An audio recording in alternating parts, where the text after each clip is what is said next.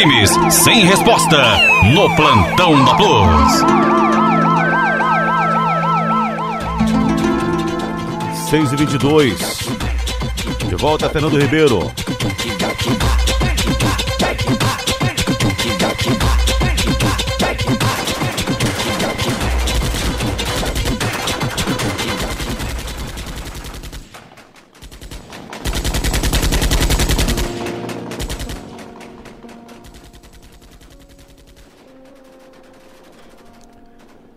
É, a gente começou. O ouvinte pode estar perguntando: e que música é essa? Isso é do funk. É das músicas que estavam tocando no começo dessa festa, quando aconteceu a fuzilaria. Um verdadeiro massacre dentro de um clube na comunidade conhecida por Barreirão no bairro Cajazeiras, aqui em Fortaleza, ali próximo a Messejana. Ao final dessa fuzilaria, estavam mortos Maida Santos da Silva, 15 anos. Maria Tatiana da Costa Ferreira, 17 anos. Brenda Oliveira de Menezes, 19 anos. José Jefferson de Souza Ferreira, 21 anos. Raquel Martins Neves, 22 anos. Luana Ramos Silva, 22 anos. Wesley Brendo Santo Nascimento, 24 anos.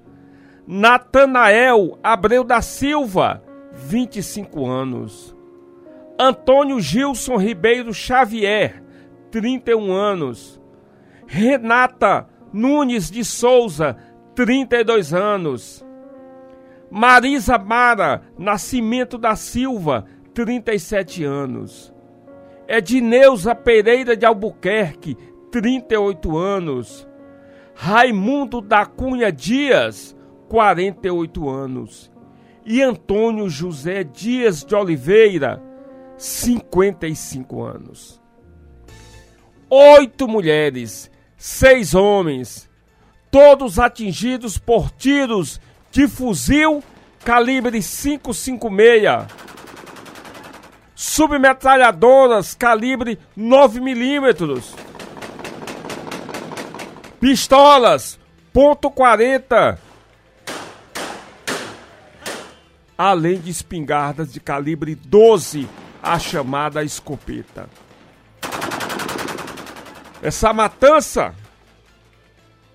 que segundo o Ministério Público foi determinada pelo chefe da facção GDE aqui no estado do Ceará e mais precisamente lá na localidade conhecida por Babilônia, que na verdade é um conjunto residencial, o Novo Barroso. Segundo a polícia, Auricélio Souza de Freitas, o Celim Babilônia, foi quem ordenou o crime. E dele participaram diretamente, entraram em três carros, formaram um bonde, municiaram as armas e foram até o Forró do Gago. Dos 14 bandidos que praticaram crime, 12 estão presos. Doze estão presos. Um continua foragido da polícia, nunca foi preso.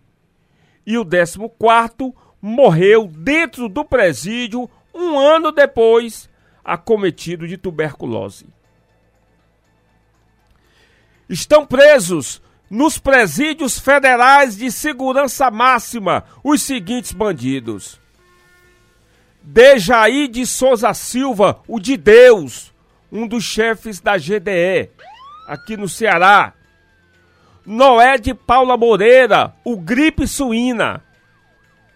Misael de Paula Moreira, perigosíssimo, conhecido por Afeganistão, matador de primeira linha. Foi preso pelo batalhão de choque. Francisco de Assis Fernandes da Silva, esse aqui é o sequestrador e matador, o Barrinha. Auricélio Souza de Freitas, o Celim da Babilônia, bandido perigoso.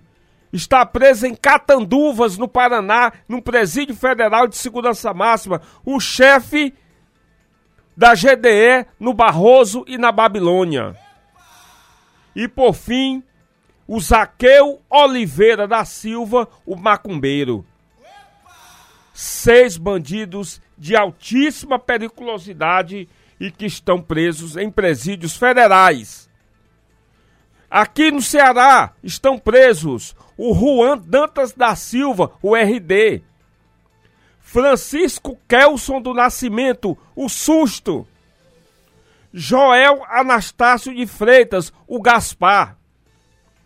João Paulo Félix Nogueira, o Paulim Caxias, Vitor Matos de Freitas, Fernando Alves de Santana, o Baiano, ou Rob Hood, e por fim Eduardo dos Santos Lima, conhecido por Aço.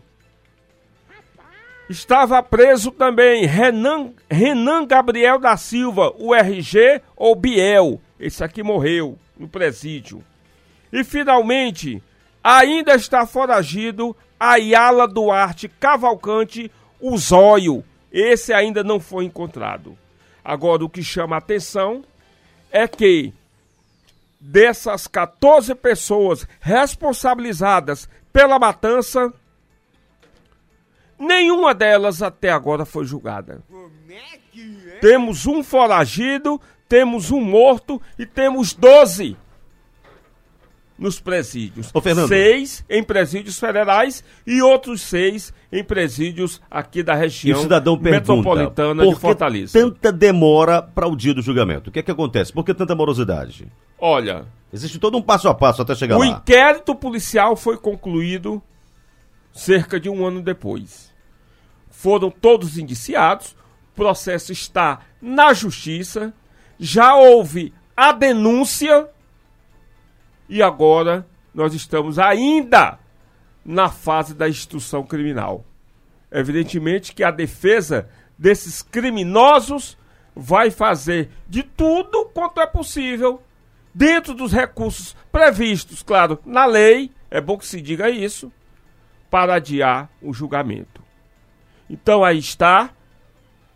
Começamos o plantão da Plus de forma diferente para mostrar que, infelizmente, a Justiça do Estado do Ceará ainda precisa melhorar muito.